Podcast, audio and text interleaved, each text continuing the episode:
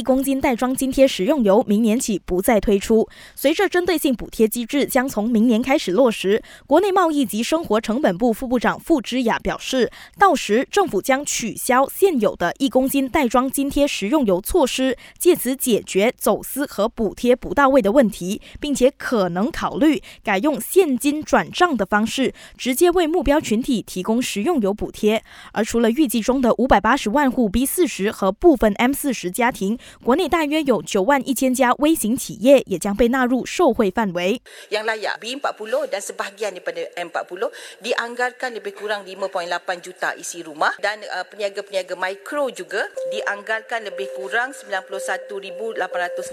ya.